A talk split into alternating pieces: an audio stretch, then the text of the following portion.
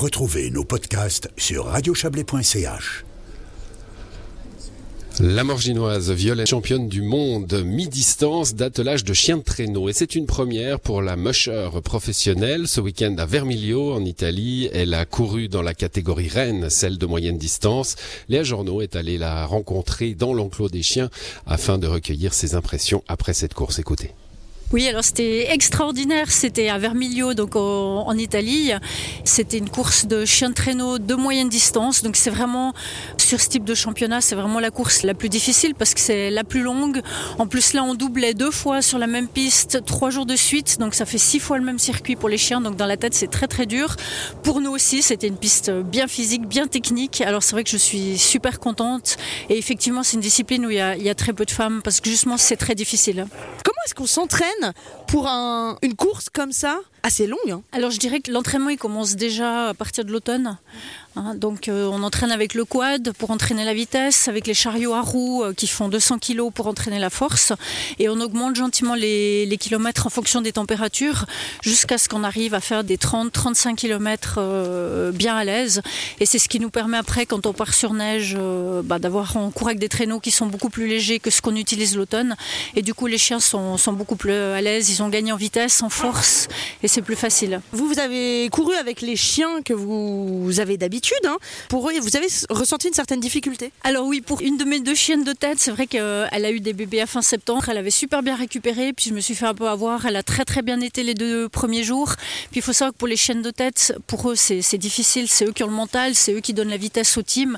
Et c'est vrai que le troisième jour, quand on a fait la, la deuxième boucle, c'est un petit peu difficile pour elle. Ce titre de vice-championne, en tout cas dans cette catégorie-là, ça c'est un objectif depuis longtemps que vous, vouliez atteindre Oui, alors c'est vrai que euh, j'ai plus des chiens de moyenne distance. Déjà du fait que je travaille en activité touristique avec les chiens, j'ai des chiens qui ont quand même l'habitude de faire des kilomètres, de tirer du lourd.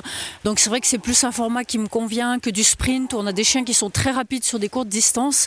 Alors voilà, puis après, bah là c'était l'occasion, l'opportunité. C'est la première fois que je m'aligne en moyenne distance sur des championnats du monde. Jusqu'à présent, j'ai toujours fait du sprint. Et euh, bah voilà, c'était un rêve inespéré et touché du premier coup, c'est magnifique. Est-ce qu'il y a beaucoup de, de Suissesses, de Suisses en général, qui prennent part à ce type de compétition? Alors malheureusement, depuis le Covid, non. On reparlait de ça justement ce week-end. C'est vrai qu'en 2016, quand on était en Suède, on était 15 pour l'équipe suisse. Et cette année, malheureusement, ben, j'étais toute seule. Et c'est vrai que depuis le Covid, on voit que ben, les Suisses, ils ont de la peine à, à se réaligner sur les, compétitions internationales. Et il y en a plusieurs qui ont diminué les courses, malheureusement. C'est dommage. Et puis surtout qu'en Suisse, on est 350 licenciés. Alors pas forcément qu'en attelage. Hein. Il y a du monochien, c'est-à-dire ski course à pied et tout ça. Mais il y, a quand même beaucoup de monde qui font du, chien de traîneau, donc c'est vrai que c'est dommage. Et puis bon, un championnat du monde, euh, bah, c'est une équipe qui se déplace. Euh, on a le drapeau, on a les hymnes nationaux, on a les photos d'équipe et tout ça.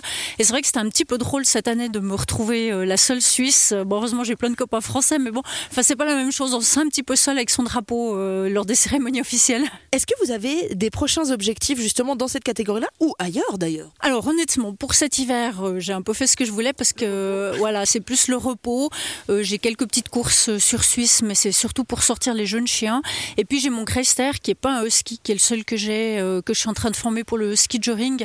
Donc mon objectif sur les prochains mois, ça va être ça, ça va être former le Chrysler au ski joring. Et puis les bébés qui ont 4 mois et 6 mois maintenant, ça va être de les de commencer à les préparer, avoir du monde, avoir d'autres chiens et à se préparer pour les courses parce que c'est la, la, relève pour dans deux ans. Et le prochain défi, en fait, ben peut-être que vous le savez, j'ai acheté à Champéry au Grand Paradis et euh, là maintenant, je suis en, projet avec la, commune et le canton pour ben, déjà y habiter. Ce sera euh, notre piste de travail. C'était déjà notre piste de travail cet hiver. Et l'objectif, c'est de créer une ferme pédagogique autour du ski de Sibérie et même de créer une sorte d'escape game aussi à cet endroit. Donc euh, voilà, ça c'est un gros projet. Il y a encore beaucoup d'incertitudes pour le moment, mais, mais si ça se fait, ça va être quelque chose d'extraordinaire et qui sera vraiment un pôle d'attraction pour la région vers euh, une comédie musicale.